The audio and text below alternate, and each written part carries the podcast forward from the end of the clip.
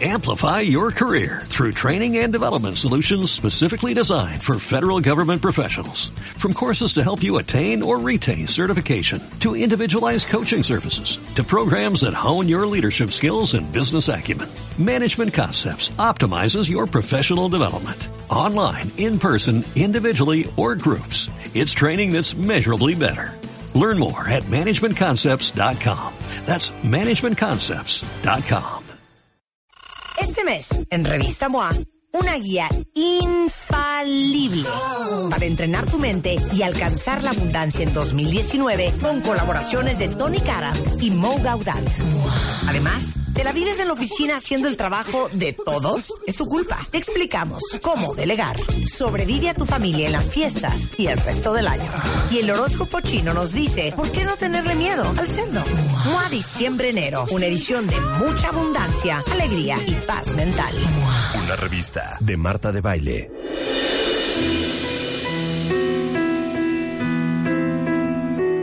My Favorite Things 2018.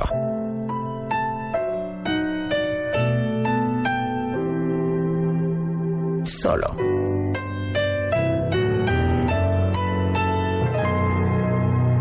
Por W Radio. Agárrense, ¿eh? porque el señor viene con todo. O sea, no ha llegado ni a saludarme y ya me está peleando. Y yo me siento Está bien reprimiendo. triste.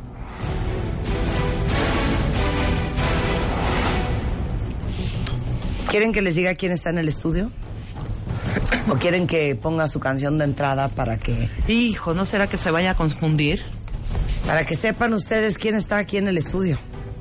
Pero les quiero decir que el señor llegó, me recriminó, me reclamó, en vez de darme esto, paz, misericordia. ¿Qué más?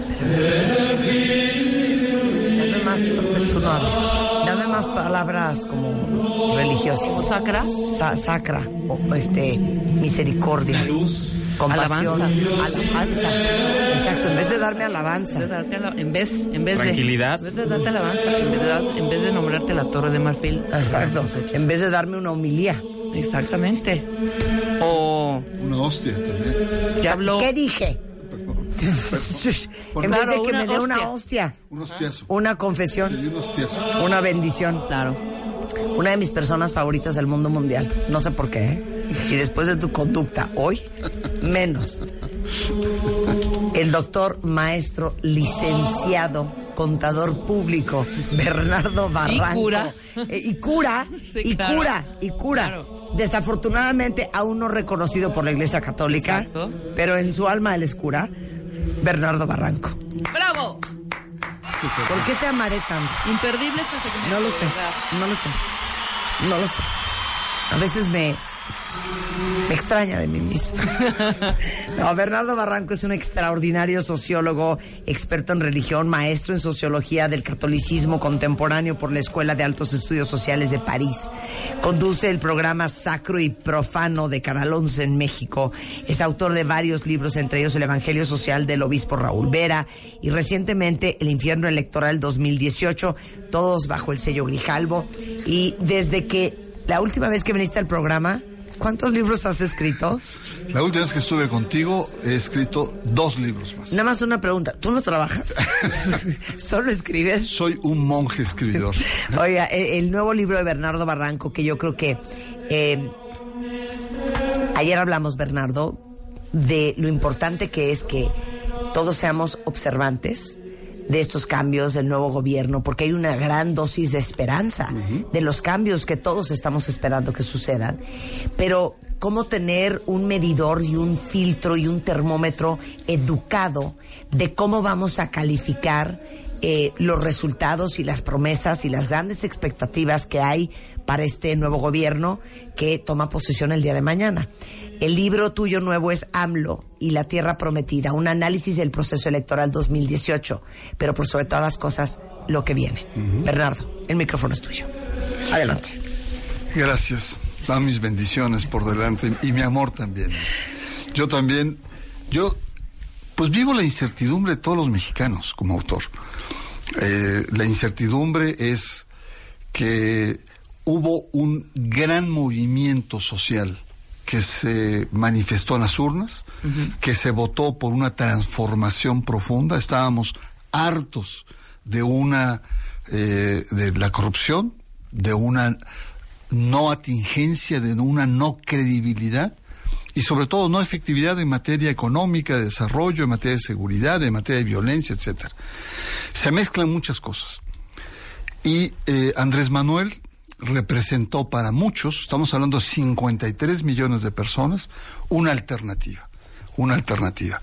¿Y qué ha pasado en estos últimos seis meses? Hemos vivido una serie de jaloneos, de incluso muchos que votaron o votamos, está, eh, eh, hay incertidumbre.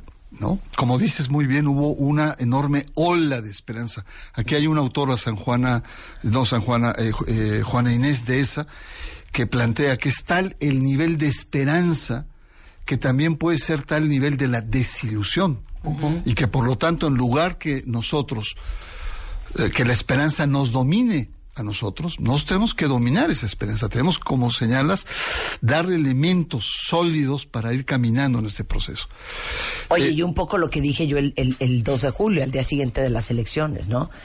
Eh, todos los que votaron por Andrés Manuel López Obrador, pues había este, número uno, esta gran necesidad de sentir que hay esperanza y que había forma de darle vuelta al país. Y dos, en absoluta protesta por el hartazgo del gobierno anterior. totalmente. Sin embargo, eh, como decíamos ese día, todos somos corresponsables también de que este nuevo gobierno funcione. Claro. No es solamente cruzarnos de brazos y ponernos a calificar y a medir a ver este si cumple, si no cumple. Nosotros somos parte de esta historia. Claro, Pero por otro lado, evidentemente la expectativa es enorme.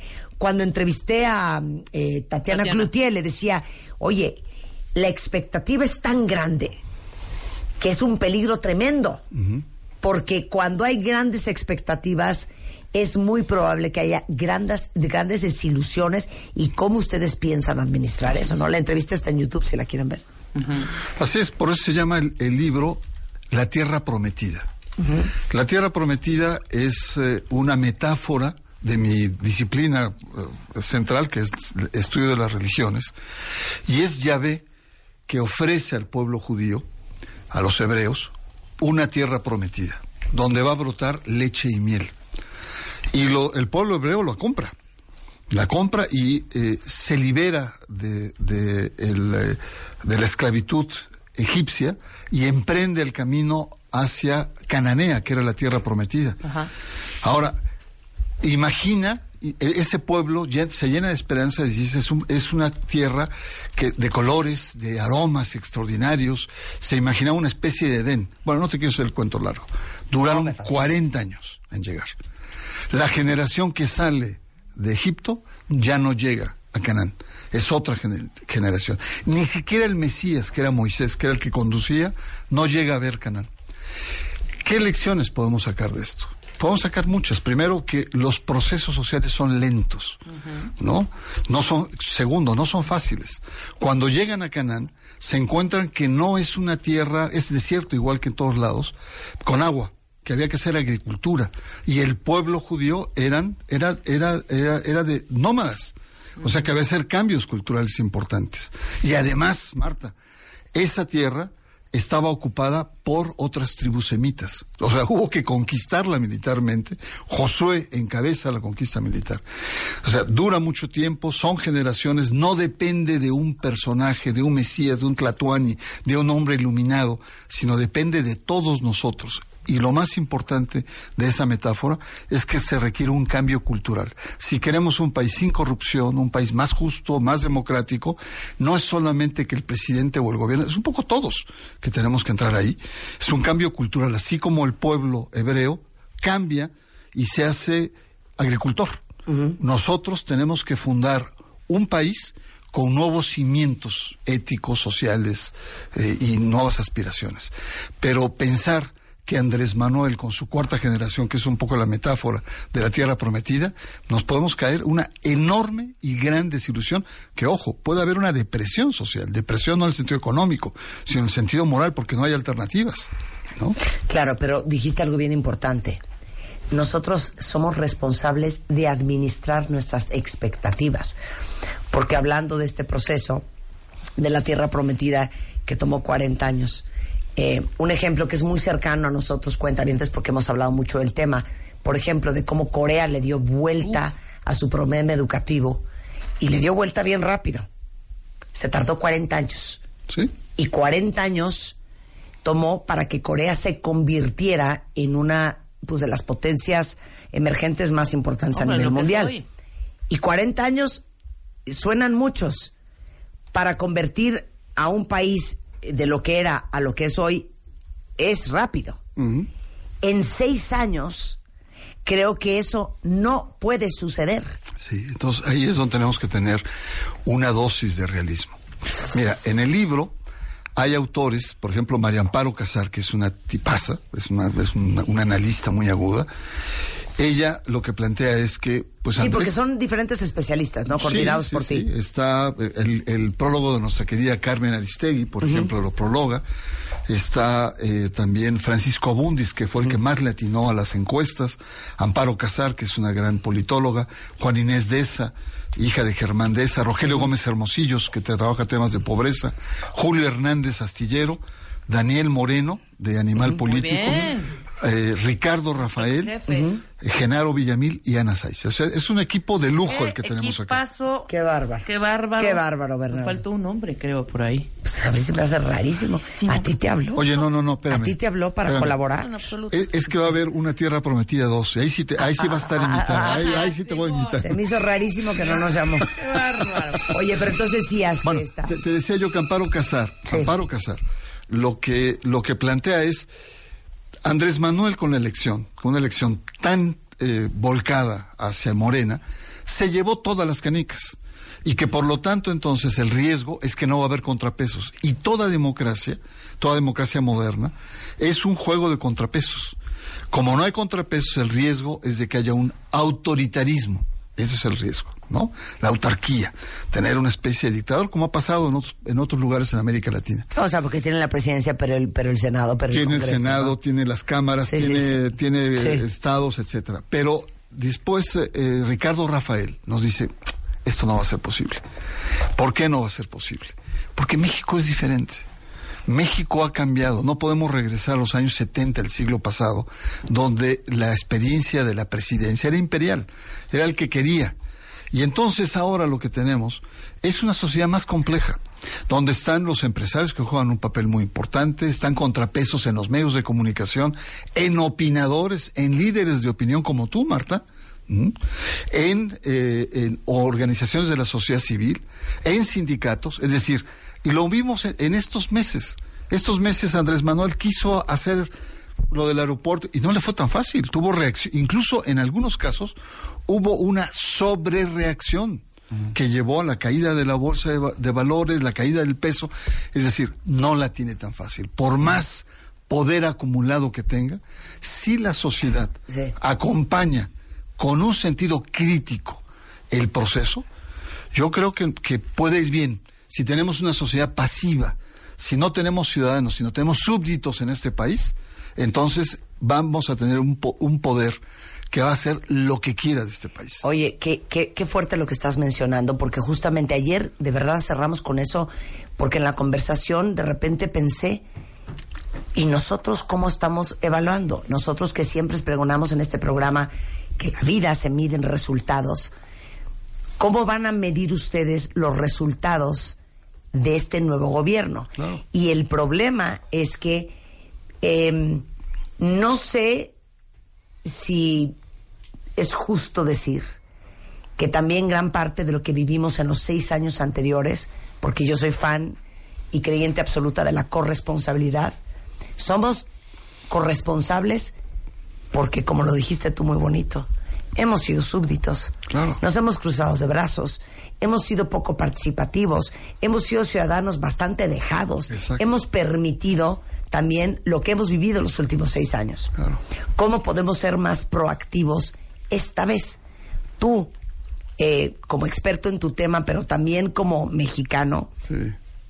¿Cuál es tu compromiso para estos siguientes seis años y qué has aprendido después de haber escrito AMLO y la Tierra Prometida? Mira, eh, yo creo que tenemos elementos alentadores. Yo sé que mucha gente estamos como con mucha excitación, como con eh, una enorme expectativa, ¿no? Eh, una especie como de tobogán. Nos subió después de las elecciones y después bajó. Hay, tensión. Pero hay, hay que verlo de manera positiva. Es decir, eh, el Andrés Manuel, por más poderoso que se, que se plantee, no va a hacer lo que quiera, no va a mangonear el país. Por más, por más que quiera. ¿Mm? Es decir, estamos... Lo que pasa es que yo creo que el, el país se puso a temblar porque creo que nadie nunca pensó que una inversión de billones de dólares, que es el caso del aeropuerto, o sea, algo que ya estaba en camino, algo que significa tanto desde el punto de vista económico, de infraestructura, de crecimiento, de turismo, eco- de todos lados, Sí. se cancelara. Entonces, obviamente, la sensación que permea, y me imagino que dentro de tus amigos también, es, bueno, si es capaz de hacer eso, Sí. ¿de qué no es capaz de hacer? No, ¿No? pero déjame decirte, lo del aeropuerto fue un test. Porque estaban los grandes empresarios, pero eran locales, no, no están todos los empresarios. Primero, las, las broncas dentro de las promesas de Andrés Manuel López Obrador no es el aeropuerto, el aeropuerto es una obra relativamente pequeña. Estamos hablando de la reforma energética, que ya ha prometido que la va a echar atrás. Y ahí, y ahí no solamente son capitales nacionales, son capitales internacionales. Está el tema de la educación, es decir, la agenda está más, más cargada. Y yo creo que aquí este ensayo del aeropuerto le permitió muy bien a la gente que asume ahora el poder que no es tan fácil hacer los cambios. Ve que cayó, que cayó la bolsa de valores, Marta. Cayó el dólar. Hubo convulsión.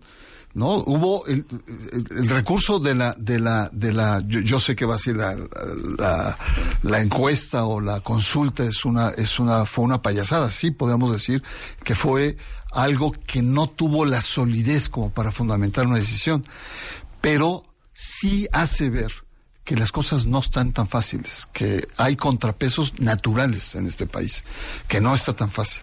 Yo sabes que creo que es muy importante la opinión pública, tener una actitud crítica. Y si me, me preguntas por mi compromiso, mi compromiso es ser, ser muy críticos ante el proceso. Yo te puedo decir, yo voté por Andrés, como 53 millones, pero no quiere decir que voy a dejar lo que él quiere o que voy a ser un súbdito, que Claro. voy, a, voy a aplaudir todo lo que haga. No, Claro. tenemos que tener una actitud crítica y hay muchas organizaciones. En suma, yo creo que Andrés Manuel, si se deja solo a la clase política, va a pasar como cualquier otro régimen autoritario. Si podemos encontrar un balance positivo entre lo que es la sociedad, los medios, la opinión pública, la toma de decisiones y el gobierno, lo que es mismo plantea una democracia más participativa, en donde tú y yo dejemos de ser votantes y nos convirtamos en ciudadanos. Regresando del corte, la pregunta para ti va a ser, ¿qué nos espera después de haber eh, coordinado eh, en este libro a Rogelio Gómez, a eh, Juana Inés de Esa, Daniel Moreno, a Ricardo Rafael, a Francisco Abundis, a María Amparo y a todos los demás? ¿Cuál es tu conjetura? ¿Cuál es tu conclusión? Y si tuvieras una bolita de cristal basado en lo que está en este libro, que vamos a decirles dónde lo venden, quién lo debe de leer, este, ¿cómo nos explicarías el futuro? Regresando del corte. No se vayan. Este mes, en Revista MOA, una guía infalible para entrenar tu mente y alcanzar la abundancia en 2019 con colaboraciones de Tony Cara y Mo Gaudat. Además, ¿te la vives en la oficina haciendo el trabajo de todos? Es tu culpa. Te explicamos cómo delegar. Sobrevive a tu familia en las fiestas y el resto del año. Y el horóscopo chino nos dice, ¿por qué no tenerle miedo al cerdo? MOA Diciembre Enero, una edición de mucha abundancia, alegría y paz mental. Una revista de Marta de Baile. W Radio 96.9. Marta de Baile. Al aire. Estamos de regreso. 12.34 de la tarde en W Radio estamos platicando con Bernardo Barranco. Es un extraordinario sociólogo experto en religión, pero por sobre todas las cosas, ahora es eh, pues evangelista, ¿cómo te podré decir? ¿Cómo lo podré poner? Evangelista Secular, secular del futuro político de este país. Acaba de lanzar un libro que se llama AMLO y la Tierra Prometida, una gran analogía del nivel de esperanza y expectativa que tenemos todos eh, sobre este nuevo gobierno que toma posesión el día de mañana. Entonces, tú coordinaste a esta serie de invitados. El prólogo es de Carmen Aristegui, pero está Ana Sáez, eh, Genaro eh, Villamil, eh, Ricardo Rafael, Daniel Moreno, Julio Hernández, Ro- Rogelio Gómez, no quiero saltarme a ninguno, Juan Inés de Esa, María Amparo Casar y Francisco Abundis. Si tuviera yo que pedirte las tres, cuatro cosas más reveladoras de este equipo que coordinaste para el libro, que sean como más sintomáticas de cómo ellos ven el futuro, ¿cuáles serían? Mira, hay varias cosas. Voy a ir de las más dramáticas, ¿no? Por ejemplo, Genaro Villamil. Él lo que plantea es que estas elecciones han sido las elecciones más violentas en la historia moderna de México. Cerca de 200 asesinatos a candidatos y a políticos. No es cualquier cosa, ¿no? ¿Qué significa todo esto? Significa que el crimen organizado votó o eligió o invirtió en el proceso, porque quitó a unos que no le convenían, pero entraron otros, ya lo hemos olvidado. O sea, ya pasó el proceso ya no, y no hemos visto que hay, pero ahí hay un problema serio, muy serio, O sea, de mano negra. de mano negra y de presencia de crimen organizado que no podemos dejar así nomás, porque el crimen organizado y la violencia y la inseguridad son los temas torales que tiene que enfrentar este nuevo gobierno. Segundo tema, el tema de Rogelio Gómez Hermosillo. Él es experto en pobreza, tiene una fundación, hizo una gran encuesta y llega a un descubrimiento verdaderamente atroz. ¿Cuál es? De cada tres mexicanos que votamos, uno se le pidió coacción de voto. O sea, se le ofreció algo, dinero, programa social, despensa, lo que tú quieras. De todos los partidos, de cualquier partido. Principalmente del PRI. De Sí, todos, sí, sí, pero claro. principalmente Sí, del sí, PRI. sí. Entonces, ¿qué significa? Que seguimos con los viejos vicios y otra cosa muy importante para futuro. Hay opacidad en los programas sociales. Ojo, porque Andrés Manuel, su gran apuesta van a ser los programas sociales, a viejitos, a niños, a ninis, etcétera. Entonces, esos programas son discrecionales, no rinden cuentas y, ojo, tenemos que tener ahí mucho cuidado. Tenemos otro, Daniel Moreno, que tú lo entrevistaste, una persona eh, eh, muy importante en el proceso. Eh, él lo que señala es, si la- las televisoras hasta el 2012 podían imponer a los candidatos, Increíble, ¿no? ¿no? Y ahora el- el- el- la discusión política, la opinión pública está pasando sobre todo en redes. ¿Qué significa esto a largo plazo? Significa que hay una nueva generación, los millennials están a su, que es su espacio. Claro, pero lo cual es muy alentador, Claro, porque muy obviamente alentador. la participación ciudadana en estas elecciones y el debate político que hubo en redes, nunca se ha visto una cosa igual. Claro. Lo cual uno quiere pensar que todos ustedes, millennials, gente joven, las nuevas generaciones, verdaderamente estén, no de dientes para afuera, de verdad de corazón y de compromiso, este, ahora sí que eh, totalmente vinculados con sentirse accountable, palabra que aprendimos hace dos años en este programa, del futuro de este país Claro. y de ser ciudadanos de verdad. Claro. Lo que plantea Daniel Moreno es que el, el debate de la plaza pública está pasando de los grandes medios, periódicos, eh, televisiones, incluso radio, a Digital. el- al, al espacio digital. Y nos, nos plantea la responsabilidad también de los analistas y de los líderes de opiniones como tú, Marta. Yo como mexicano, yo te planteo a ti, Marta de Baile, una responsabilidad social Claro. en la porque eres una líder de opinión en cómo concebir el país, el cómo ayudarnos a dejar de ser un país de súbditos, un país de votantes que se acuerdan de nosotros cada vez que hay que ir a votar, a un país de ciudadanos, a una democracia verdaderamente participativa. Entonces yo creo que ahí hay, ahí hay una responsabilidad enorme, que puede ser crítica también. ¿eh? Claro, claro, pero abro corchete, ¿eh? ¿Se acuerdan que el año pasado, en enero, eh, hice el compromiso con ustedes de dar clases de anticorrupción. Porque obviamente tú no puedes dedicarte a algo si no sabes hacer eso a lo que te tienes que dedicar. Entonces, si nosotros queremos ser buenos ciudadanos y participar y ser críticos y observar, eh, tenemos que estar informados, tenemos que saber. Y yo me comprometo, y ayer empezamos, eh, la pregunta que les dejé a ustedes sobre el tintero es, ¿cómo van a medir, cuál es su medidor, cu- cuál es el termómetro, eh, la ejecución del nuevo gobierno? Tenemos que estar alertas, participando, no es solamente haber ido a la casilla el primero de julio. Claro. No. No. Totalmente. Creo, creo que uno de los grandes eh, desafíos es, es una democracia eh, participativa, es asumir con mucha responsabilidad las decisiones que se ha tomado el gobierno eh, a favor o en contra y sobre todo en el contexto que estamos viviendo. Porque si bien la democracia se ha visto fortalecida, en la vía electoral, una democracia electoral, también es cierto que los partidos están en crisis absoluta. Es decir, los partidos grandes se redujeron, son partidos chiquitos, PRI, PRD, PAN. PAN. Y los partidos chiquitos se han convertido en microcélulas. Morena no es un partido político.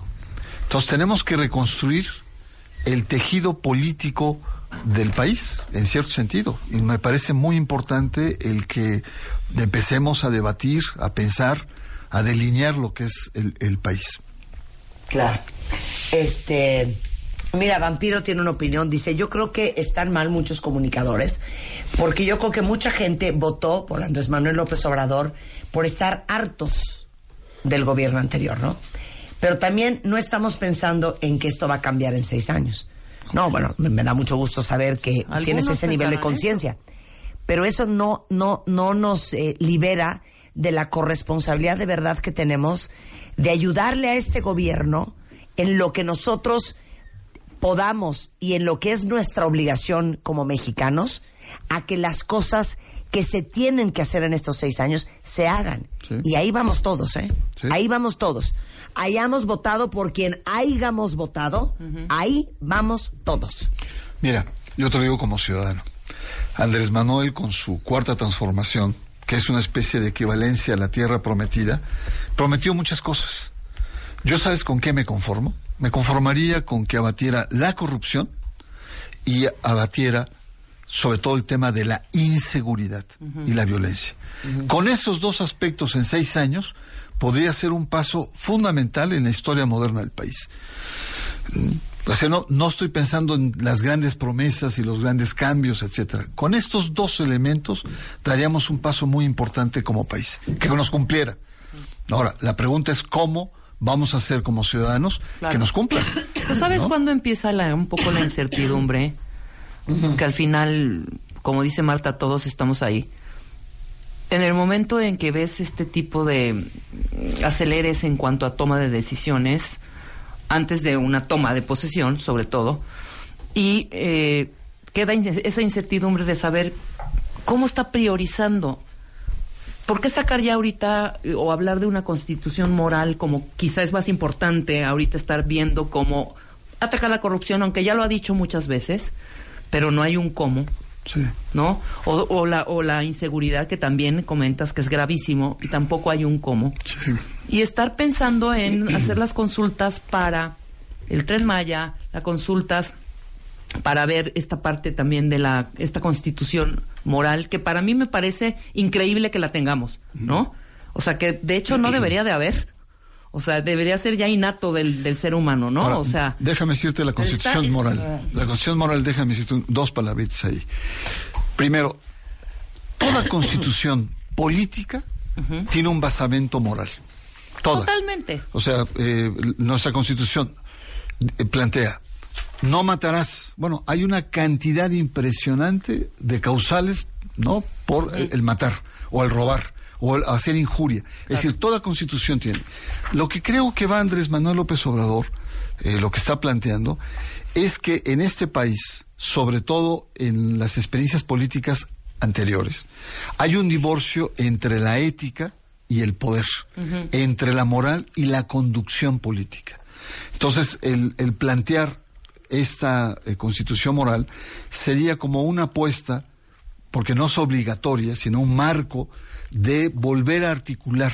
Ahora, el- hay riesgos también. El riesgo de que los valores religiosos o moralinos predominen y se pueda convertir en una constitución, podríamos decir, teocrática, ¿no? O, y- y la teocracia la tenemos en el Islam, donde los valores religiosos son valores políticos. Entonces, sí creo que ahí también hay riesgos, pero creo que, que Andrés Manuel y su equipo están planteando esta profunda fractura que hay, sobre todo en la clase política. Una clase, una clase política corrompida que usa un discurso moral. Veamos a los Duarte. Entregaron sus corazones, entregaron sus mandatos, sus vidas en sendas eh, eh, religiones, eh, eh, perdón, ceremonias religiosas al Sagrado Corazón de Jesús y a la Inmaculada Virgen María. De la Y mira, y mira dónde están ahora. Claro. Y mira dónde están. Exacto.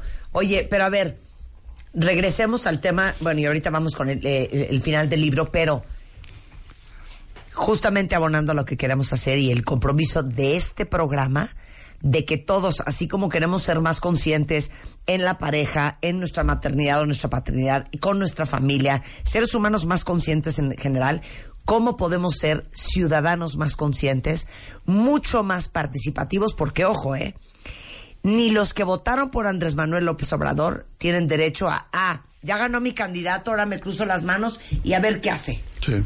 No, claro. y tampoco tienen derecho los que no votaron por este gobierno de decir, ah, pues como no es mi candidato, también cruzo las manos y yo no hago nada. Sí, no, sería. Porque sería- esto no es pro nada más que pro México. Sí.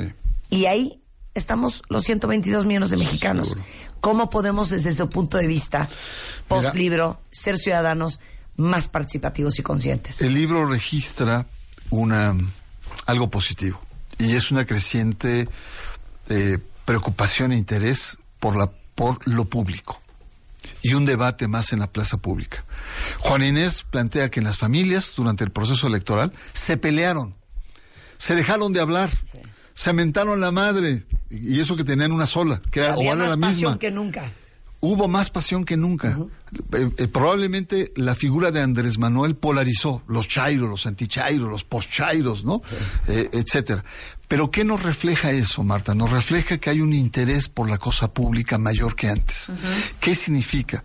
En un lenguaje antiguo tenemos un mayor nivel de politización, un mayor de conocimiento y por lo tanto mayor importancia en la plaza pública. Yo creo que es una buena, es, es algo positivo, ¿no? De- yo espero que después se hayan reconciliado las familias, aquellos hermanos que se dejaron de hablar, o temas prohibidos, no se habla aquí de política, ni menos de López Obrador. Hubo familias que llegaron a ese nivel. Eso es. Pero la otra es cómo nos organizamos ya sea en una causa muy concreta que para niños, eh, que para eh, causas de salud, etcétera. Pero eh, Fukuyama lo que plantea es, eh, tiene un libro que se llama La confianza, que es muy interesante. Y plantea que los sistemas más autoritarios es cuando los dictadores tienen una injerencia directa sobre los ciudadanos. Son sociedades muy simples, rurales, ¿no? Son estos tipos. Pero las sociedades más complejas, donde hay más estamentos intermedios entre los que toman las decisiones de poder y el ciudadano, ahí la cosa está más difícil. Está más difícil que bajen porque hay un entramado más complejo. Yo creo que tenemos que ser más participativos como ciudadanos en causas de barrio, de, en causas territoriales, en, ciertas causas importantes en la sociedad. Eso es un camino importante para ser mejores ciudadanos. Y por supuesto también, creo que las políticas culturales van a ser muy importantes. Cuando hablamos de corrupción, por más que pues, se pongan ejemplos o se persigan a los corruptos, uno de los temas ahí es un cambio cultural frente a la corrupción. Claro, y ahí vamos todos también, por eso dimos clases de anticorrupción el año Eso, pasado. eso es importante. Claro, porque no te das cuenta cómo eres, ahora sí que es igual de culpable el que mata a la vaca como el que le amarra la pata. ¿Y cuántos no nos la vivimos amarrándole la pata a la, a la corrupción, pero quejándonos de que existe? Claro. Y acuérdense, el que no hace nada al respecto pierde el derecho a quejarse. Entonces, Amo esa frase. si no somos ciudadanos participativos, responsables y accountable, no tenemos derecho a quejarnos de nuestro gobierno, sea el que sea. Seguro. El libro es editorial Grijalvo, AMLO y la Tierra Prometida, análisis del proceso electoral 2018 y lo que viene, Bernardo Barranco coordinando a esta, a esta lista de increíbles este, personajes de la política y el análisis político mexicano. Eh, te iba a preguntar quién lo debe de leer, pero yo creo que lo debemos de leer todos. Aparte, te digo algo muy amable, ¿eh? Porque yo creo que después de Corazón de Piedra Verde nos quedamos trabajados para siempre. 171 páginas. Mira. Está, está corto. Muy manejable. Son Muy esa- manejable. Mira, déjame El fin de semana me lo echo. Pedí a los autores sencillez, ser concretos. Y que no Artículos de- con subraya, coadyuva, circunscribe. ¿Qué necesidad? Bueno, Marta ya se Sí. comprometió a que lo lea mañana, el, el fin de semana. Para el lunes yo ya leí este libro. En serio. Claro. Me parece muy bien. No, de veras. No, yo creo que lo, hago debemos. y los que estamos al frente al micrófono, también es nuestra responsabilidad. Sí. Claro. Y al final yo creo que viene la disyuntiva más importante que está ahí, que dice, vamos a recrear el Edén, que es la, la promesa de la tierra prometida, ¿no? O va a sobrevenir un infierno.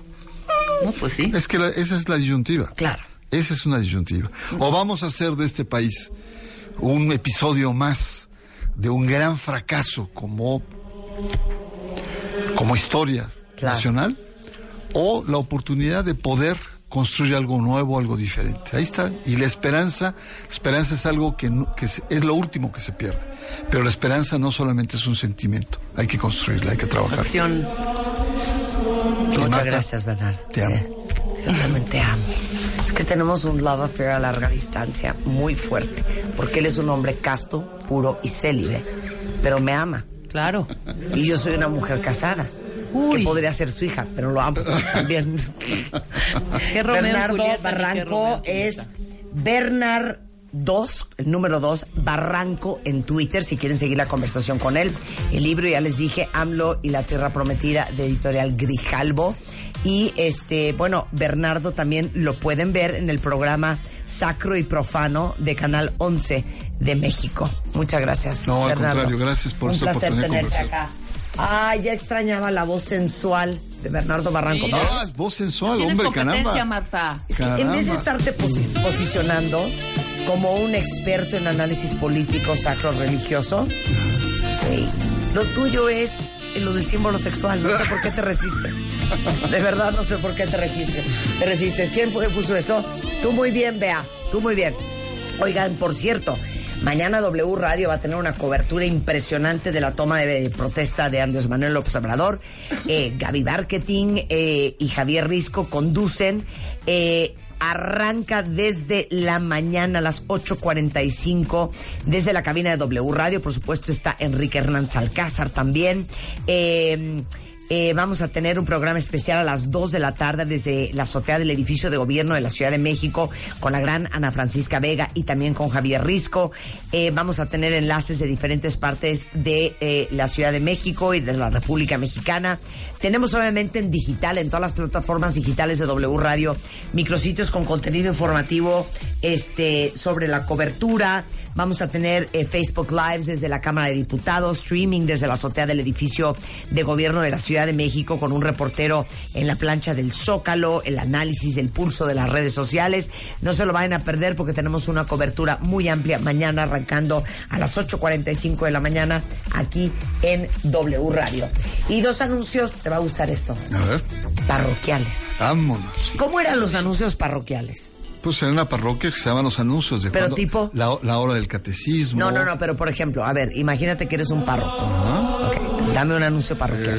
Eh, ¿Qué diría un párroco? Amados hermanos, antes de terminar nuestra ceremonia, yo los invito para que pasen aquí al atrio, donde hay chocolate y rosquillas, para quien quieran conversar sobre eh, la próxima planeación catequética a nivel de nuestra región.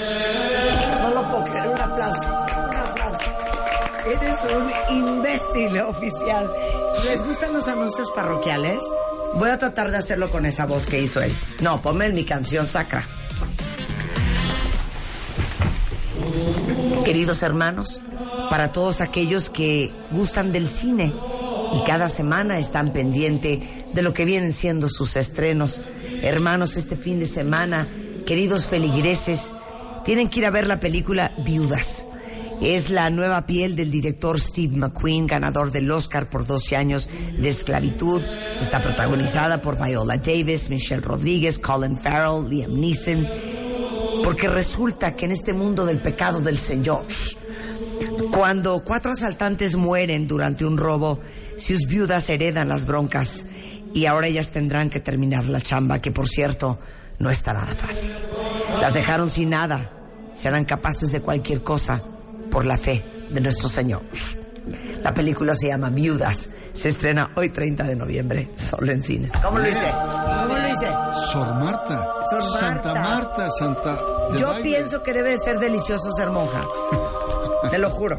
No vas casi a ningún lado, te pones el mismo vestido diario, no te tienes que maquillar, ni te tienes que peinar Está porque prohibido. traes el hábito. Ni Qué depilar. cosa más divina. No te tienes que depilar porque no vas a fornicar.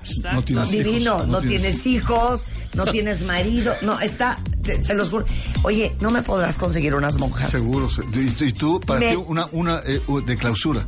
¿eh? De esos que ni siquiera salen, ni siquiera asoman a la Me nariz. trastornaría entrevistar unas Podemos monjas. entrevistar a unas monjas. Pues de Y me debes un padre. Ah, caramba. Un padre nuestro. ¿qué? No, me Ah, dijiste que me ibas a Ah, traer a un sí. cura. No, no, ya te traje a, a- a- ¿Quién? a Raúl Vera. Ah, bueno, sí, a- vivimos menos mal a un Vera. obispo, ni siquiera un cura. pasado. Cuando Ah, sí. hicimos el, el, el- No, hombre, se le lanzaste, lo- casi lo quería lanzar a pre- de presidente, a, don Raúl Vera. Lo amamos. Lo amaban, pero... pero Qué mal estoy de mi memoria. Sí, yo creo que sí. Eso Pero ya, es, eso ya es senilidad. No, no, no. Lo cual me acerca a ti. Exceso, exceso de... óyeme, eh, no, No, Bernardo Mi Barranco está entero, tiene 63 años, parece de 20. Oiga, ¿qué? Pero, pero en realidad, sí, eh, Raúl Vera es un obispo y eh, vi- venimos aquí sobre el tema del, del libro, de una conversación social que hicimos un libro. Y tú realmente, lo, después de haberlo escuchado, querías lanzarlo como Ya, presidente. párale, Te párale. digo una Bernardo. cosa, qué miedo lo que Párale, me no estás diciendo, porque si me dijeras, oye, tú has entra- entrevistado a Raúl Vera, te diría, en mi vida no sé ni quién es, imagínate qué mal estoy. Eh, es que No me acuerdo de eso que me estás- exceso de kilometraje Sí. en cabina. 100%, 100%. Oigan, para los que me preguntaban de la ropa de Liverpool, que es esta marca americana que se llama Chicos, que tiene eh, cosas increíbles, súper cómodas, eh, los pantalones de los cuales hablaba yo antier, que se llama eh, So Slimming, que tiene una tecnología especial que tiene triple costuras para que no se sientan apretadas, pero que se vean más delgadas. Es de chicos y solo lo venden en Liverpool. Aparte de que tienen eh, una línea para las vacaciones que recomiendo prueben, se llama Travelers, que tiene tecnología de lavado y secado rápido. Y chicos, está a la venta en exclusiva solo en Liverpool, tanto en la tienda física como en la tienda online en liverpool.com.mx. Con esto nos vamos, pero déjenme decirles que para todos que han tenido un año difícil, que se sienten frágiles, que sienten que necesitan paz en su vida y esperanza, este próximo lunes les tenemos una gran sorpresa. Santa viene al programa, Santa will be in the house. Así es que preparen sus peticiones porque vamos a abrir las líneas para que el cuentaviente, no importa si es niño o si es adulto, y todo el que necesite hablar con Santa, quiero llorar y ni siquiera hemos empezado, puede, eh, puede hablar con él este lunes 3 de diciembre, antes que en cualquier otro lugar. Vamos a tener a Santa Claus Santa en viene a cabina. la cabina de W Radio con Marta. Vamos a abrir las líneas por si quieren hablar con Santa, se los vamos a pasar. Santo Clo. Me gusta decir Santo Clo. Santo Claus. Santa, Santa Claus, si era Santa. Eh, eh, San Nicolás. Es San Nicolás. Es un obispo alemán. Saint Nicholas. Saint Nicholas. Muchas gracias. 12.58 de la tarde en W Radio, mucho más el resto del día, solo en W Radio.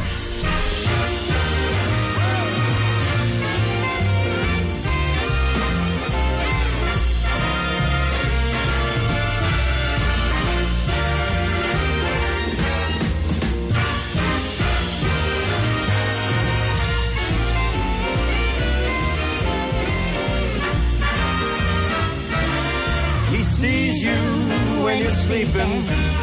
He knows when you're awake. He knows if you've been bad or good. So be good, be good for goodness sake. You better watch out. You better not cry. You better not pout, I'm telling you why. Santa Claus is coming to town. Yes, he's He's got toys all over the sleigh. Oh, yeah. Santa, he's coming to town. Callejonario. W. Muy cerca del centro de la ciudad de Uruapan, Michoacán, encontramos la calle Rodilla del Diablo.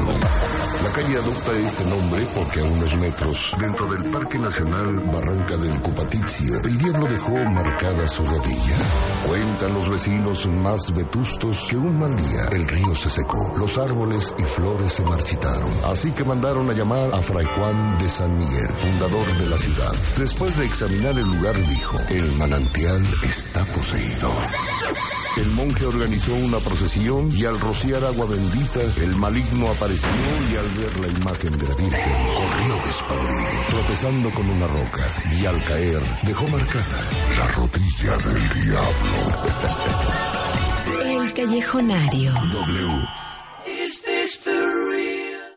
Amplify your career through training and development solutions specifically designed for federal government professionals. From courses to help you attain or retain certification, to individualized coaching services, to programs that hone your leadership skills and business acumen, Management Concepts optimizes your professional development. Online, in person, individually, or groups, it's training that's measurably better.